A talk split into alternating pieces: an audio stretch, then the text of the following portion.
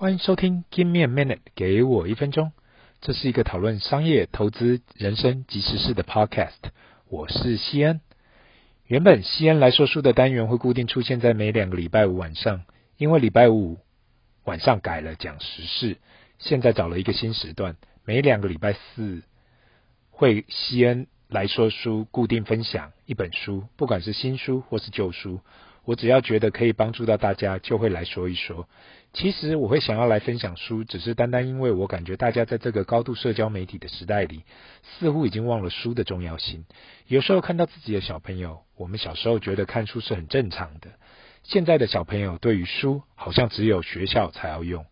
当然啦，我真的不怪他们，因为小时候真的不懂为什么要读这些书，或是找不到自己有兴趣的书。真的到了长大，到了有一点社会经验，才发现那些书跟知识才是自己所需要的。这时候的看书就不是单单的打发时间而已，是真的想要获取自己需要的知识。今天西恩来说书，准备来分享这本投资前最重要的事，《A Wealth of Common Sense》。很多时候，为什么？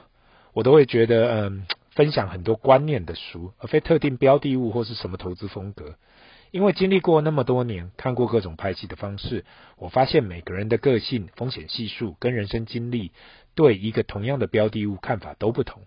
相信每个人都听过这句话：啊，你赚到钱，那、怎么我投资同样的东西就没赚钱？或是我卖就涨，买就跌，跟你讲的完全不同啊！就是因为这样。我深刻感受到，不管是投资或是做事业，都是要找到最适合的方式。不要因为看到别人的方式感觉到好，那就硬套。有时候做事情不是可以强求的。这本书的作者 Ben Carlson 自己本身是 CFA，也是 Bloomberg 的财经专栏作家及布洛格的创办人。其实我单单的只是在这本书看到一些很基本的观念跟看法，想要跟大家分享。如果听到英文书名 A Wealth of Common Sense。意思就是一本我们该知道的常识，请你好好的想一想，如果你的祖父母或是你的小孩现在来找你问，说如果他想要开始投资，你会怎样跟他解释投资的概念？你会想要跟他说什么事情才会浅显易懂？这本书里面提了几点看法，另外我也会加注我个人的思考，跟大家给大家呃顺便参考一下。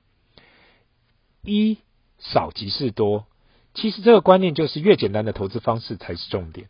很多时候我们听到很多很复杂的投资，很多根本听不懂，也不知道对方懂不懂自己到底在投资什么，听起来很炫，但是我不知道会不会有实际报酬啊。最后其实做任何事情越简单越好，不需要做太复杂。那对于我的看法呢？不懂的事情不要做，不懂的投资不要投。不管是哪个行业，至少要做足功课，懂那个行业的美感，才会得到应得的报酬。二，聚焦在你能掌控的事。投资有太多你没办法掌握的因素，像是利率啦、汇率啦、失业率啦，一切没有办法在这里一一的列出。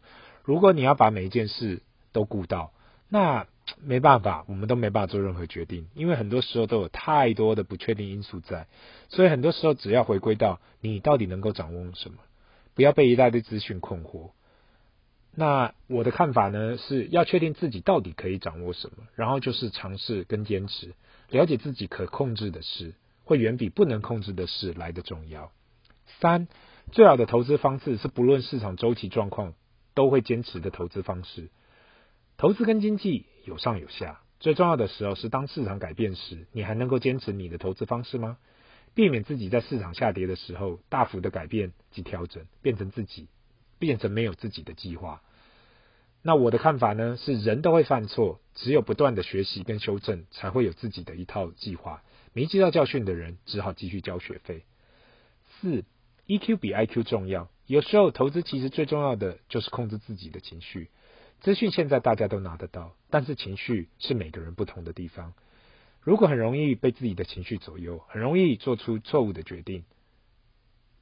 我的看法，每个人看到赔钱的时候都会在意，没有人例外。问题是看到的时候，你的想法是什么？你知道你在做什么吗？如果不知道，那就需要再去磨练自己的情绪。五，你不是投资大师，但那又怎样？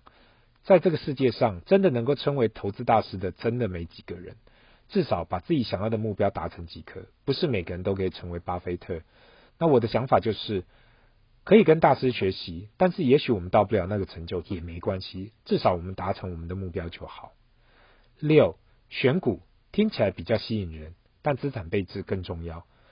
其实绝大部分的投资报酬率都来自于资产配置，而非积极选股。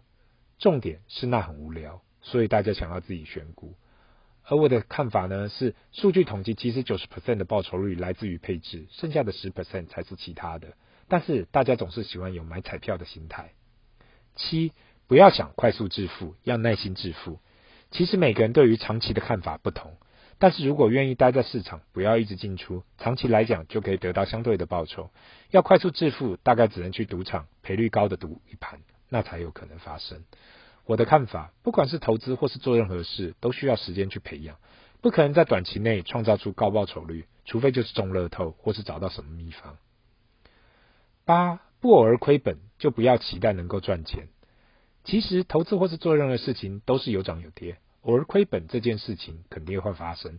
如果永远都要当赢家，那最后成为赢家的情况反而不高。我的看法，年轻的时候如果偶尔亏了，我也会很心痛。但是久而久之就发现，不可能每次都赢，也不可能每次都输。重点还是要专注在长期有赢就好。以上几点其实只是简单带过这本书的摘要。我更喜欢最后有说到，当财富能带给你快乐，你才拥有财富。只有财富真的让你变得快乐、无忧无虑，生命变得更充实，不然这一切都没有意义。很多人不断的想要追求财富，但是其实我们追求的是财富给我们人生的自由。大家都听过这句话，每个人最怕的就是人在天堂，钱在银行，因为那些钱都变成遗产了。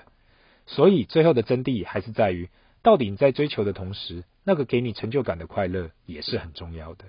今天的分享就到这里。如果有什么想要给让我知道的，还是你对本节目有什么看法的，麻烦留言，不要忘了按赞及订阅。Give me a minute，给我一分钟，Bye。